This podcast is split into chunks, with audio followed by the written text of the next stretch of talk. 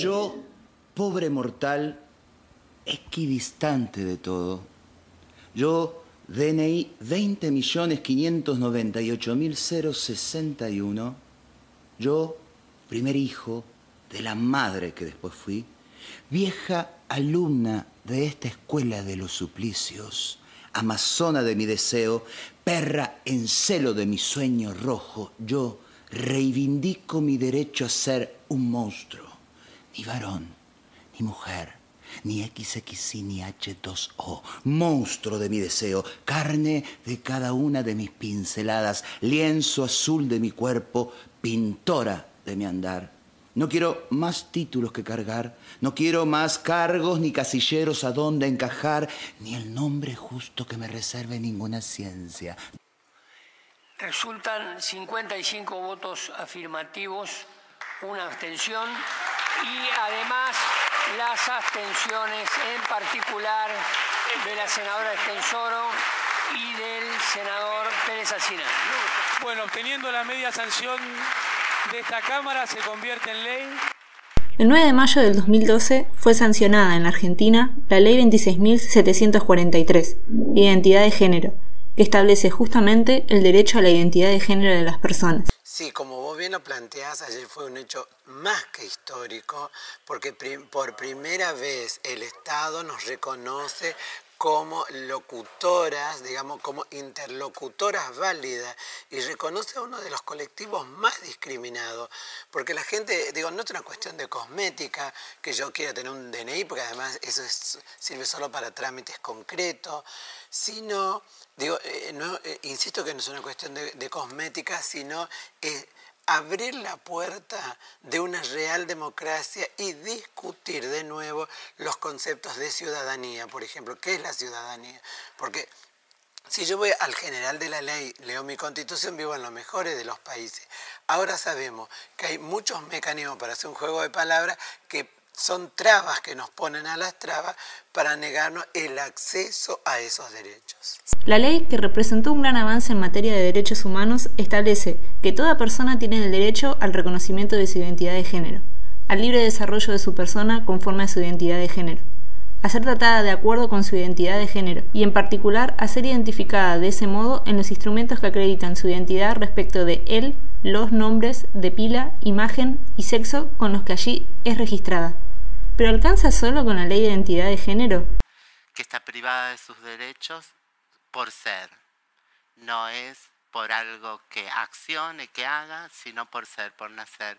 Uno de los primeros prejuicios es que, eh, o, lugares comunes es que estamos hablando de personas adultas y esto no es así.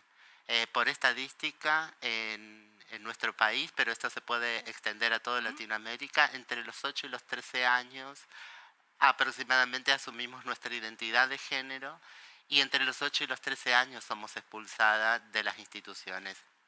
El hogar heterosexual como primera institución, luego la escuela, la salud, la vivienda. ¿Se les da espacio a identidades trans, travestis y no binarias en las instituciones? ¿Tienen voz en los distintos ámbitos legislativos? ¿Visibilizamos sus trabajos?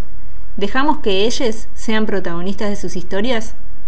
Soy Mariana Silvestro y esto es Mujeres en Steam.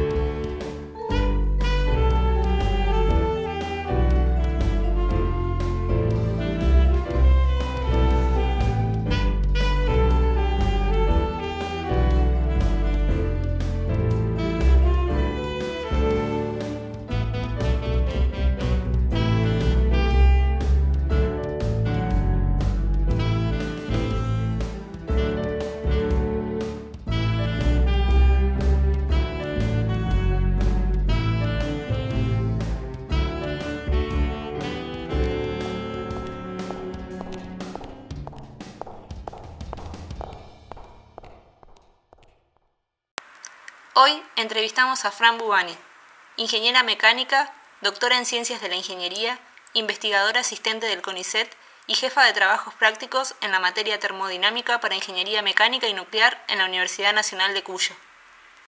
Bueno, eh, bienvenidas, bienvenidas, bienvenidos a todos a Mujeres en STEAM. Hoy tenemos la oportunidad de entrevistar a Fran, que es ingeniera eh, mecánica, es doctora en ciencias de la ingeniería, es investigadora del CONICET y vamos a ir viendo algunas otras cosas que, está haciendo a través eh, del avance de la entrevista. Así que bueno, hola Fran, ¿cómo estás? ¿Todo bien? Hola, ¿cómo estás? ¿Cómo va? Gracias por la invitación. Gracias, por favor, gracias a vos por, querer participar. Eh, es un honor para nosotras eh, contar tu, historia. Em, para, para, empezar, lo que hacemos siempre en la dinámica en estas entrevistas, es preguntarte eh, cuándo y dónde naciste.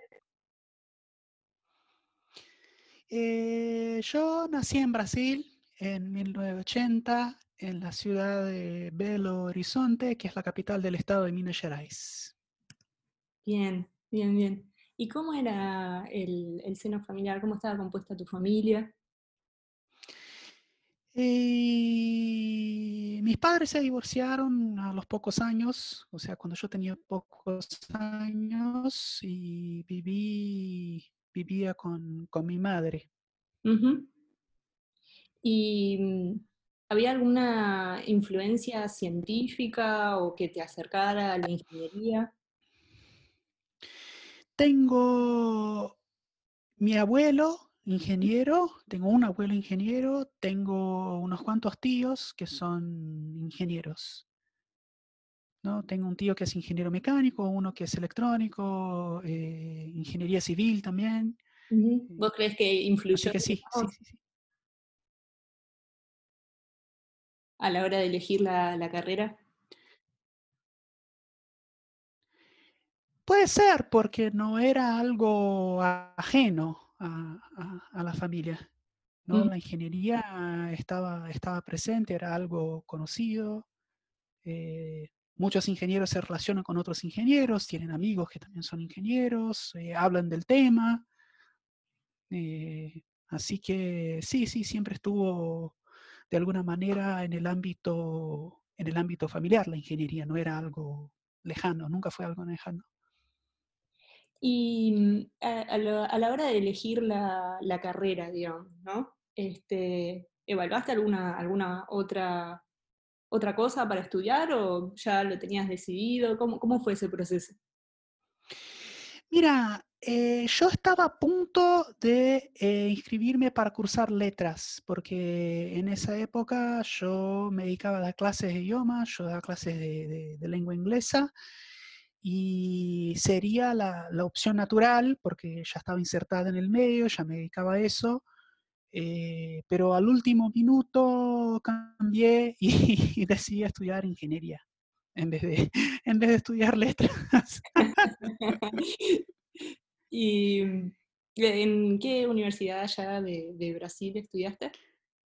Estudié el grado en la Universidad Federal de Minas Gerais, UFMG, o como se dice en Brasil, UFMG.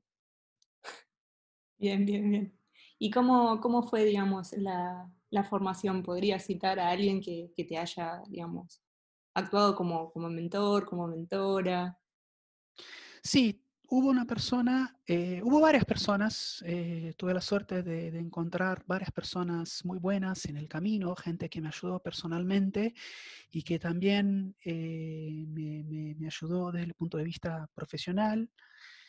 hay una persona en particular que, fue un mentor, una persona que, que tuvo un impacto gigante en mi vida, en el buen sentido, eh, que es eh, Paulo Settling, que es un investigador, es un profesor, y eh, con él empecé a hacer investigación. O sea, durante el grado tuve una beca de, investigación del CNPq de Brasil, que es, para la gente que no lo conoce, es más o menos el homólogo del, del, CONICET, más o menos. Entonces, tuve una beca de iniciación científica para insertarme como estudiante de grado en, un grupo de, investigación y empezar a tener contacto con, investigadores, empezar a ver cómo funciona el sistema científico, etcétera, etcétera, etcétera. Así que sí. Y, después, digamos, ¿cómo, cómo fue, digamos, eh, porque yo estuve leyendo un poco, investigando antes de, de, poder elaborar las preguntas y vi que estudiaste como unas cuantas cosas. Digamos, ¿cómo, cómo fue esas elecciones? ¿Cómo fue ese camino? Dentro de, ingeniería mecánica eh, me fui para el área de materiales. Eh, la ingeniería mecánica es una carrera interesante desde el punto de vista que eh, abre espacio para que puedas desarrollarte en distintas áreas. O sea, es una ingeniería que tiene como una interfase con, prácticamente todas las otras ingenierías o con, muchas áreas distintas. ¿no?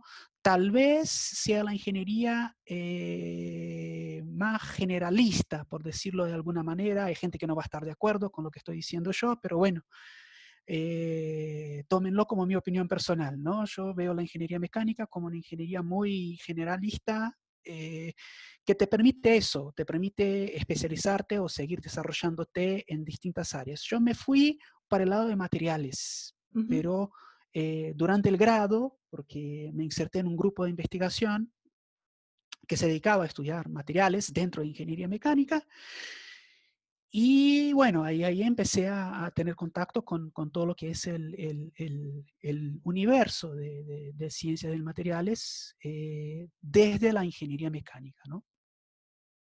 Ajá. ¿Y mm, hiciste una maestría también? Sí, después terminé el grado, eh, hice una maestría también en Brasil, eh, también en ingeniería mecánica, en la Universidad de, Campinas, la famosa Unicamp, y allá no hay ingeniería de materiales. O sea, en la Universidad de Campinas, o, por lo menos por esa época no había, no sé si lo, lo cambiaron. Eh, materiales está, era un departamento dentro de, ingeniería mecánica. Entonces lo que había era una, maestría y un doctorado en ingeniería mecánica, pero con énfasis o con orientación en materiales. Y eso es lo que hice yo. O sea, yo hice la maestría eh, en ingeniería mecánica con énfasis en materiales. Es, una cuestión de, separación de carreras, ¿no? Allá en Campinas, sí. Y mm, cuando decidiste el doctorado, o sea, elegiste a propósito venir para acá, para Argentina, viniste a Argentina por otro tema de trabajo. Eh, ¿cómo, ¿cómo, fue esa decisión? ¿O no, no, estaba, digamos, querías doctorarte y no estaba esa opción en, las ofertas brasileras? No, ofertas, eh, en ese momento había, habían varias ofertas. en Campinas también está el, el acelerador de partículas. Eh, en esa época estaba el, LNLS, eh, bueno, todavía sigue, pero ahora, ahora ya hay un acelerador nuevo que, lo están por, por, inaugurar o ya lo inauguraron. En, esa época estaba únicamente el, el LNLS, el, el que tiene una, una, una, oferta o tenía una oferta bastante interesante de becas pero eh, yo tuve experiencias bastante complicadas en Brasil en esa época con, con, delincuencia, con, con eh, situaciones eh, realmente muy violentas y tomé la decisión de emigrar, de irme del país por, como resultado de, las distintas situaciones de violencia que, que, que sufrí. De ahí la, la decisión de emigrar tenía la idea de hacer un doctorado, eh, tenía, obviamente tenía eh, buenas oportunidades en Brasil, pero ya había tomado la decisión de emigrar. Eh, entonces, en esa época yo estaba trabajando con traducciones técnicas, hacía un montón de traducciones de material de, de ingeniería principalmente. Y bueno, eh, empecé a buscar opciones y una, una opción que me, que me, interesó mucho era, eh, fue en ese momento la, la, el, Instituto Balseiro, ¿no? hacer un doctorado en el Instituto Balseiro eh, en una de las temáticas relacionadas a, a, materiales. Entonces por ahí vino, vino la cosa. O sea, no fue por una falta de opciones en Brasil, sino por una, una decisión de eh, realmente emigrar que, bueno, que fue consecuencia de, una serie de actos de, de, delincuencia y de violencia que, que, sufrí allá, viviendo allá. Y mm, contame un poco acerca de, de cómo es, digamos, eh, estudiar y vivir la experiencia extranjera. Acá, digamos, trabajar en el CONICET. En ese momento, eh, a mí me gustó, qué sé yo. yo no tuve problemas por el hecho de, de, de, ser extranjera. Sí, el idioma, el idioma muchas veces es una barrera. Eh, estudiar en otro país, en un país con un idioma distinto, te obliga a, a aprender realmente el, el idioma. Eh, yo tuve que escribir una, una tesis en, en, en, lengua española, ¿no? Mi, mi, tesis doctoral. Entonces, ¿cómo voy a escribir una, una, tesis doctoral si no hablo el idioma? No, no se puede.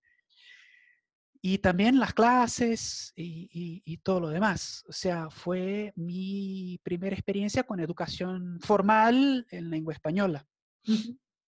Y estuvo muy bueno, no tuve muchos problemas con eso. Eh, además, el, el, el, sistema educativo es muy diferente. Uh -huh. el, sistema universitario argentino es muy, muy, muy diferente al sistema universitario brasilero. Son, son como universos paralelos. Es totalmente distinto la forma de evaluación, lo que se considera aceptable, lo que no se considera aceptable, eh, el tema de los finales acá, que directamente en Brasil no existe, es muy, muy distinto, muy distinto. Entonces, ¿qué? Eso, eso me costó más. ¿Tienen un solo examen? ¿Tienen, tienen dos parciales? ¿Cómo, ¿Cómo es? Depende de la universidad, pero por lo general, eh, ojo que hay excepciones, pero por lo general hay tres exámenes en lo que es grado, eh, con, a cada examen se le asigna un determinado número de puntos y eso se suma y si superas eh, la cantidad de puntos eh, mínima, estás aprobada y si no lo superas, vas a un recuperatorio, punto. Es, es sumatorio simple. ¿no? Además, en Brasil, por ejemplo, no es común tener más de un docente en una cátedra. Ajá. Las materias tienen un profesor y, y, listo. En algunos casos tenés algún alumno que sería más o menos como un ayudante, pero no es común eh, tener toda una jerarquía de docentes dentro de una cátedra. Eso es algo que, que, que, que aprendí acá y que me, cuando empecé me llamó muchísimo la atención, me parecía raro. tanta gente. Eso es, y sí, en Brasil tenés docentes que, que, que tienen que hacerse cargo de, de, de, grupos de 60 personas, 100 personas, el docente solo. O sea, uh -huh. eso, eso en Brasil se considera normal. Eh, son realidades muy diferentes, es, es, es, totalmente diferente, totalmente diferente. Uh -huh. Eso por ahí me costó más, eh, adaptarme al sistema eh, universitario argentino, más que el idioma. Uh -huh. eh, bueno, una de las cosas que también preguntamos acá en, en, lo que es la sección de mujeres en STEAM, hablamos mucho de las discriminaciones que sufrimos cuando estamos formándonos o cuando estamos haciendo el trabajo. Este, no, no es fácil, digamos, insertarse en ingeniería, eh, insertarte en, en, tecnología, en ciencia. Eh, imagino que eh, también habrás sufrido discriminación del lado también de como mujer trans. Eh, ¿Cuál es tu experiencia al respecto? Lo que pasa es que nadie sabía que uh -huh. yo era una mujer trans. Uh -huh. Casi nadie, casi nadie. Algunas personas sí, eh, pero eh, yo no, no era abiertamente trans. Blanqueé mi transición de género recién en el año pasado, en noviembre, por ahí más o menos. Y antes de eso, o sea, durante toda mi formación académica, eh, no era, la, las personas no sabían, o sea, yo me presentaba en la universidad, en el ámbito de investigación, en los laboratorios, como, como, como un hombre, como un varón. Eh, como acá y en Brasil, en, en, ingeniería no es algo común, entonces uh -huh. a nadie se le ocurrió que podría haber una persona trans ahí. Uh -huh. ¿no? Entonces era algo como fuera de contexto, fuera de, de, la lista de posibilidades posibles, ¿no? fuera de la lista de posibilidades, vaya redundancia. Eh, a nadie se le ocurría, o sea, ¿cómo va a haber una persona trans? La gente no lo registra, no, no, no es parte de su universo de posibilidades. Entonces, eh, por ese lado, no, no, en, ese, en ese momento, durante mi formación, no sufrí discriminación. Y a la hora de, de, luego de la transición, estando en... Ah, bueno, eso, eso, eso fue todo un tema, porque para algunas personas fue un shock, mi transición fue eh, gente que no, no, se imaginaba, como, como dije yo recién, no, no, no lo registraba como una posibilidad. Eh, y para algunas personas realmente fue, fue un shock darse cuenta que, que, estamos en el siglo XXI, ¿no? El siglo XXI está acá, está golpeando la puerta. Eh, no, no, no, te queda otra que, que, superar esa, esa, experiencia traumática de darte cuenta de que hay eh, diversidad, ¿no? Que no toda la gente es heterosis normativa, ¿no? Eh, está acá debajo de tu nariz. Entonces, para algunas personas realmente fue difícil. Pero eh, tuve mucha suerte que tuve mucho apoyo de distintas colegas de trabajo, la mayoría mujeres, algunos varones también, eh, mucha gente que, me apoyó en cuestiones prácticas, como en llevarme al aeropuerto, buscarme al aeropuerto, traerme algo, eh, sacarme a pasear o ese tipo de cosas. Eh, muchísima gente, muchísima gente, colegas de trabajo, y entonces eso supera mucho la, discriminación y las personas que, lo, que reaccionaron mal. Porque también las hay, ojo. Sí, sí, sí. sí. Eh, así que nada, eso. ¿Y mm, eh, militas en algún espacio, digamos, eh, alguna comunidad de, de, investigadores, de ingenieros, allá donde estás?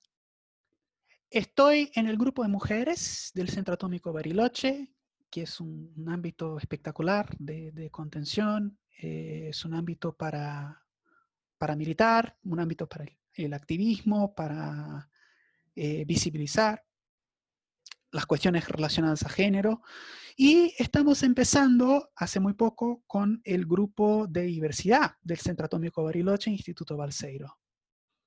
Y eso es, es nuevo y, nada, también para, para visibilizar cosas que son absolutamente obvias, pero que alguna gente no las quiere ver, como eh, por ejemplo, decir, eh, acá, acá hay un montón de gente que no es heterosexual, o sea, acá hay un montón de gente que no es cisnormativa, ¿no? O sea, eh, cortemos con, con, los chistes homofóbicos, porque hay un montón de gente que se ofende, hay un montón de gente que no se siente bien.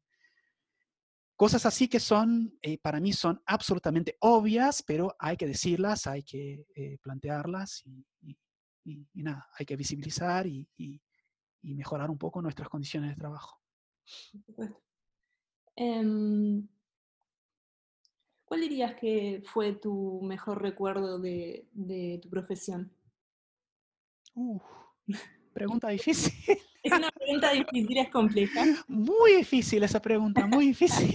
Pero bueno, eh, digamos, tenés un, un, gran camino recorrido y, no sé, una anécdota que se te venga a la cabeza, alguna ah, varios, recuerdos, varios recuerdos. Eh, cuando me salió la beca del CONICET para, para, hacer mi doctorado acá en Bariloche, en el Instituto Balseiro, lo hice con una beca del CONICET.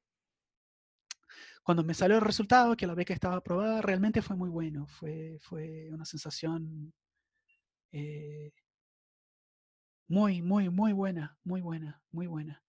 Eh, yo obviamente no sabía si, si, me iba a salir la beca. cualquier persona que se presenta no sabe si le va a salir o no. Pero me presenté como extranjera en ese momento, ¿no? Yo no era ciudadana argentina, tenía todo, todos mis antecedentes en otro país, yo no sabía cómo lo iban a evaluar o cómo lo iban a tomar, si iban a buscar equivalencias. Y, y, bueno, y al final, al final me salió y fue, fue, fue espectacular. Ese fue un momento clave. Otro momento clave es cuando me salió el ingreso a la carrera. ¿De acá o...? No, de la carrera de, investigador del CONICET. Ah. Cuando te presentas a carrera, eh, tenés que esperar muchos meses, casi un año, hasta que sale la respuesta y, y bueno, mientras tanto no tenés ninguna información. Entonces, eh, lo mismo, cuando me salió la respuesta diciendo que, que, yo había sido aprobada y que era investigadora del CONICET y que tenía que venir para hacer los exámenes médicos preocupacionales, y yo estaba en Brasil haciendo un postdoc, eh, nada, o sea, me vine, saqué el pasaje, ya. ya está. sí, sí, sí. sí. así que eh, sí, fueron esas, fueron, fueron, cosas muy marcantes, así, sí, muy positivas.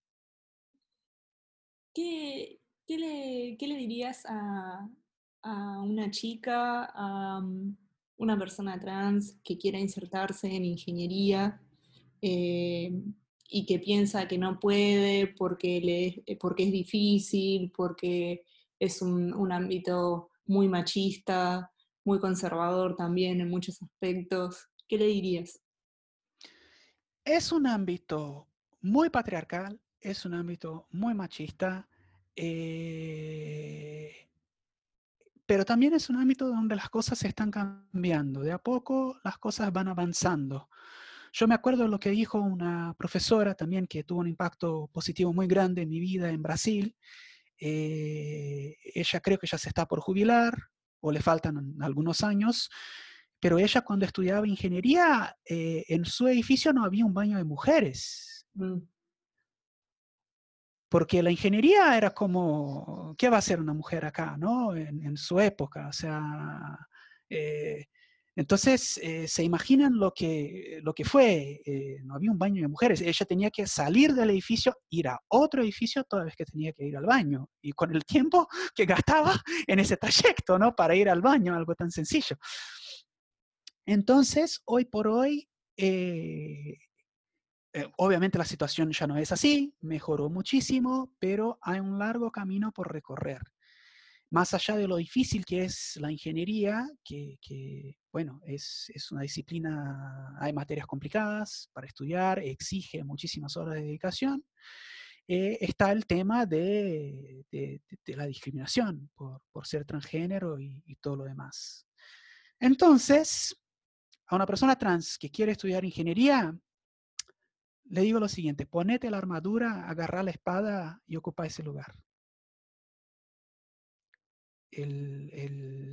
las personas trans tenemos que ocupar todos los lugares de la sociedad, eh, todos los roles y eh, tenemos que llenar las universidades, llenar las carreras de grado, recibirnos, salir con el título en la mano recién, y eso incluye todas las áreas, incluye ingenierías. Así que ponete una buena armadura, eh, la espada, que es la ley de identidad de género, que nos defiende, y eh, anda, anda, anda a estudiar.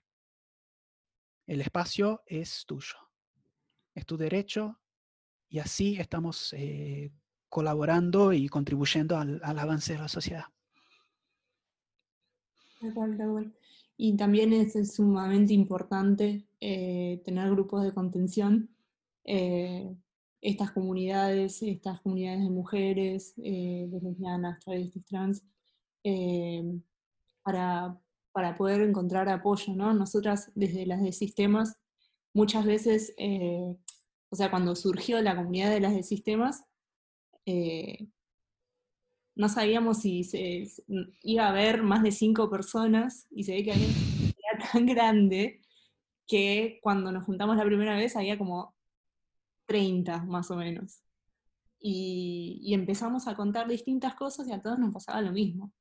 Entonces, eh, claro, había, digamos, había distintas comunidades para que si eras adolescente pudieras ingresar en sistema para que digas, che, yo puedo estudiar tecnología, pero después había alguien que diga, che, las que estamos del lado de adentro, muchas veces queremos salir disparadas porque hacemos una pregunta y no es válida, porque nos pisan cuando hablamos, porque no sabes programar bien, eh, porque sos mujer solamente. Entonces, bueno, nada, y un largo etcétera, ¿no? Imagínate.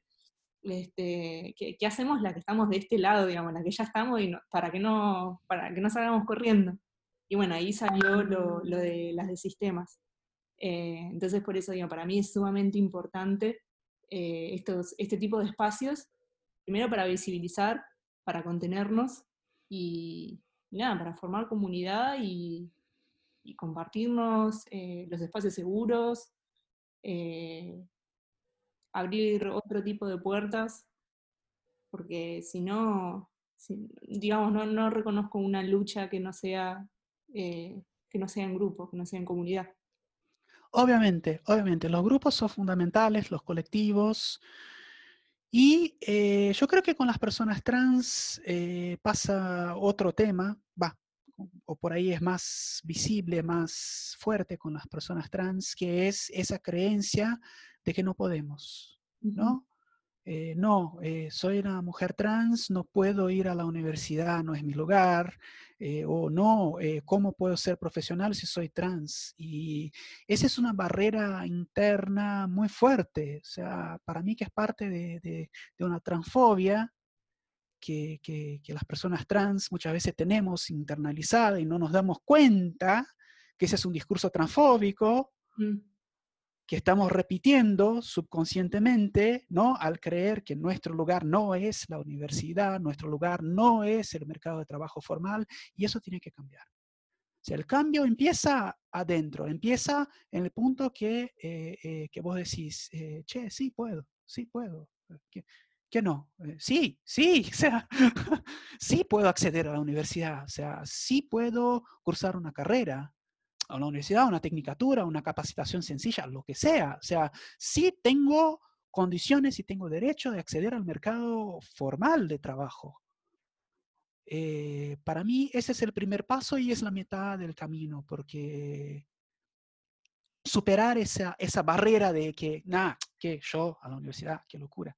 Superar eso es es como eh, llegar a la cumbre de, la Concagua, más o menos, para mucha gente. Claro, claro, pero es, en serio, o sea, habla de, autoestima, habla de, nuestras propias limitaciones y, me parece que, para empezar hay que, atacar eso, ¿no? Decirle a la gente, eh, che, vos podés, vos que sos trans, eh, podés, podés ser una abogada o una ingeniera o, lo que quieras ser, trabajadora social o, atleta o artista o, lo que quieras. Todas las áreas son áreas para las personas trans. Todos los lugares son lugares para personas trans. O sea, no, no, dejémonos de, de, seguir con ese autosabotaje, ¿no? Vayamos a estudiar, vayamos a capacitarnos y a ocupar eh, lugares en el mercado formal de trabajo, lugares de, liderazgo, altas posiciones, posiciones de responsabilidad, posiciones jerárquicas.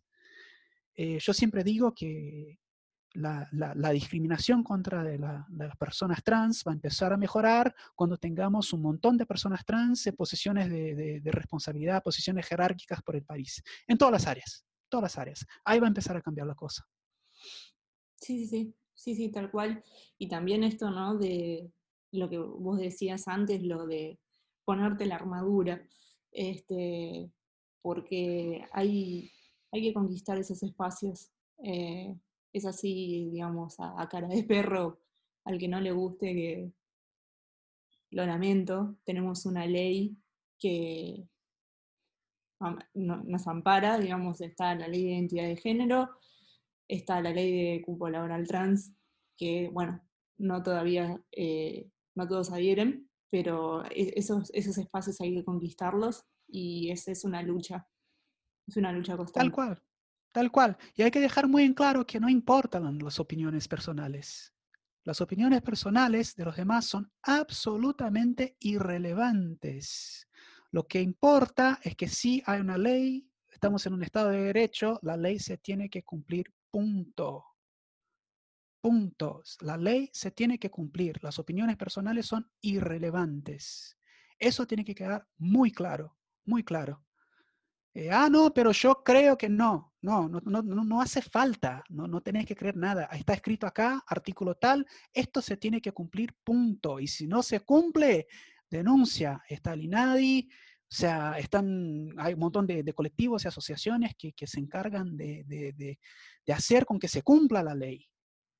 Eh, lo que opinan los demás es irrelevante. Es más, ni lo tienen que decir. No tenés que escuchar las opiniones de los demás. Ya está. Ya está.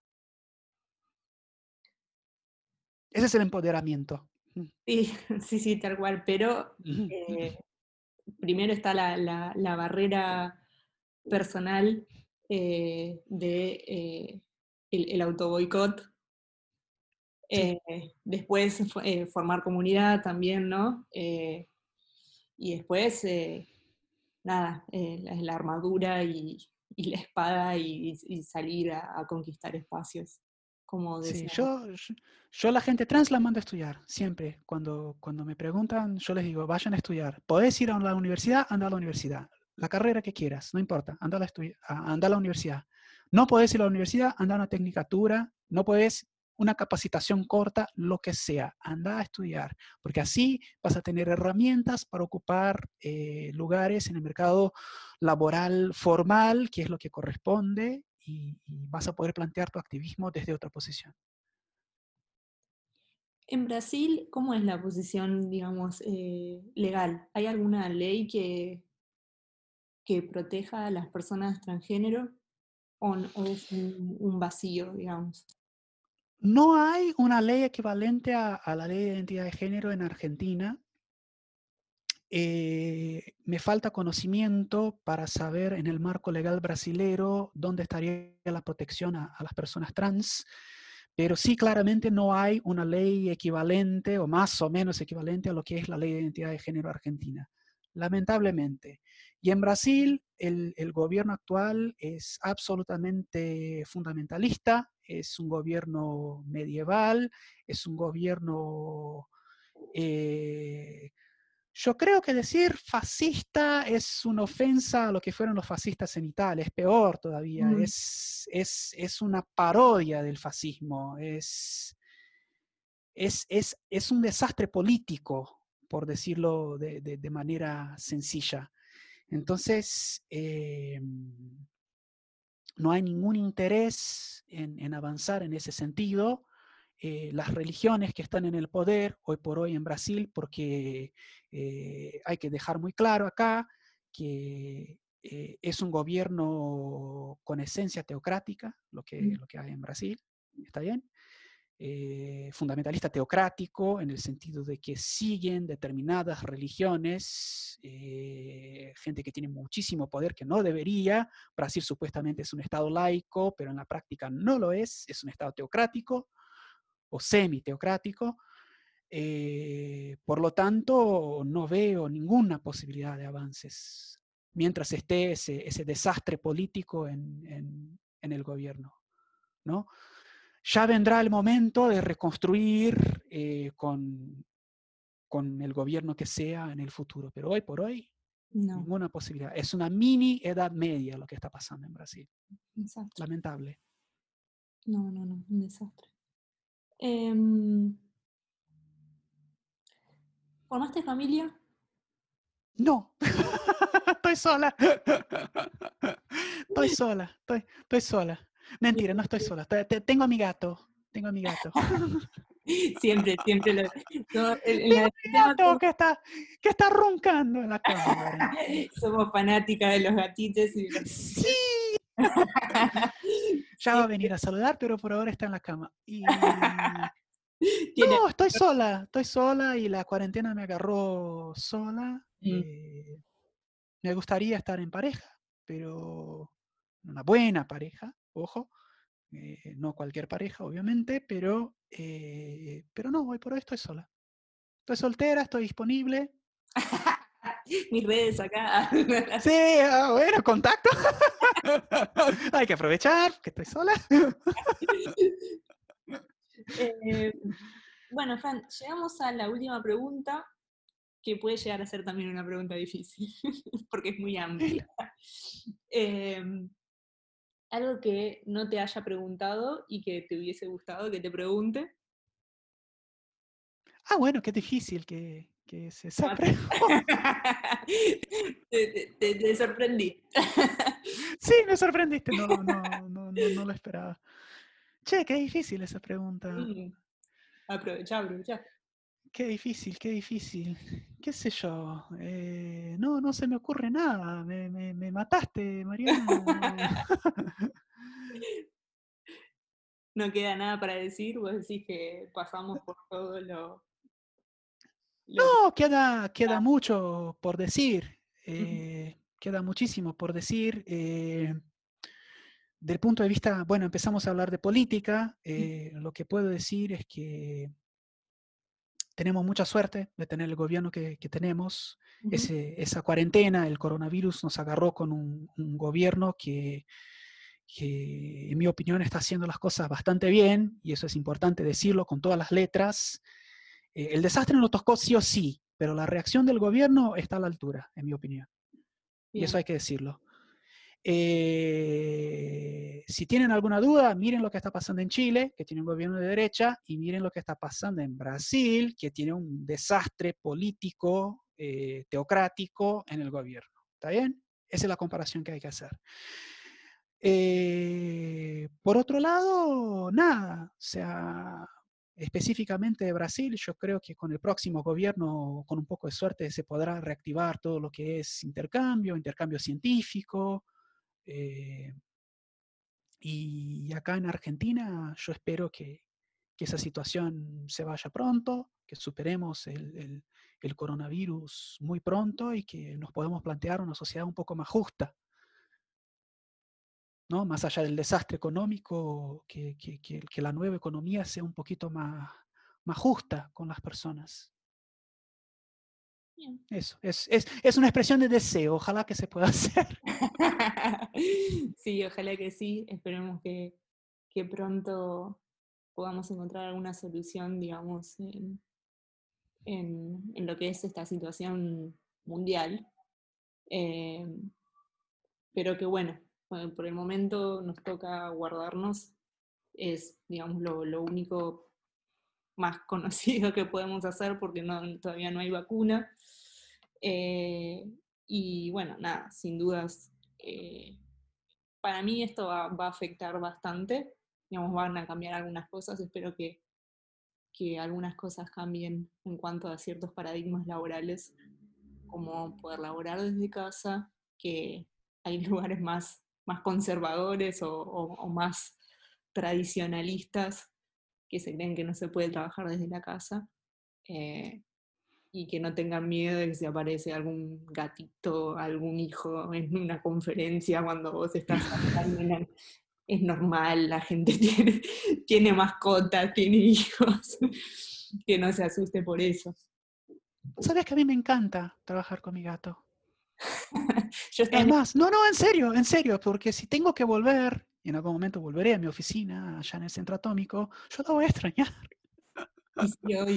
Dando vuelta, en serio, en serio, eh, tener eh, la presencia de, mi gato cuando estoy trabajando, dando vuelta, es como que no solo me acostumbré, como que me parece, me parece genial que esté dando vuelta. Ah, dijiste el nombre. Eclipse se llama. Ah. No vino a saludar. Bien, bien, bien. bueno, Fran, eh, llegamos al final.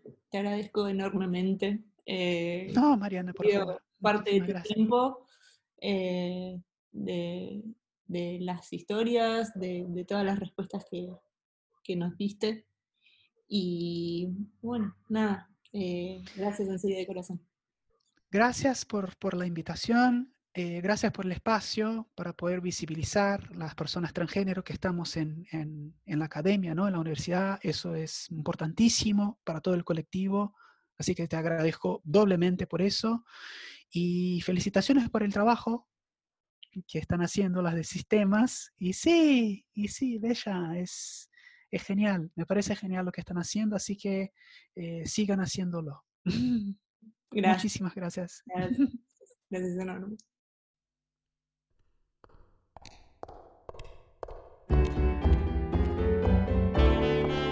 Mujeres en STEAM es un proyecto colectivo de la creación de Mariana Silvestro con apoyo de la comunidad Las de Sistemas. En ilustraciones, Mailén García. Redes y difusión, Virginia Barros y Luciana Dubiau. El tema musical es de Gabriela de Gregorio y en locución, Débora Arce. Podés seguir las notas completas en Medium, barra Mujeres en STEAM y barra Las de Sistemas. Las entrevistas completas las puedes ver en YouTube en el canal barra Mariana Silvestro y barra Las de Sistemas. Corre la voz, avísale a tus amigues. Nos reencontramos en el próximo episodio.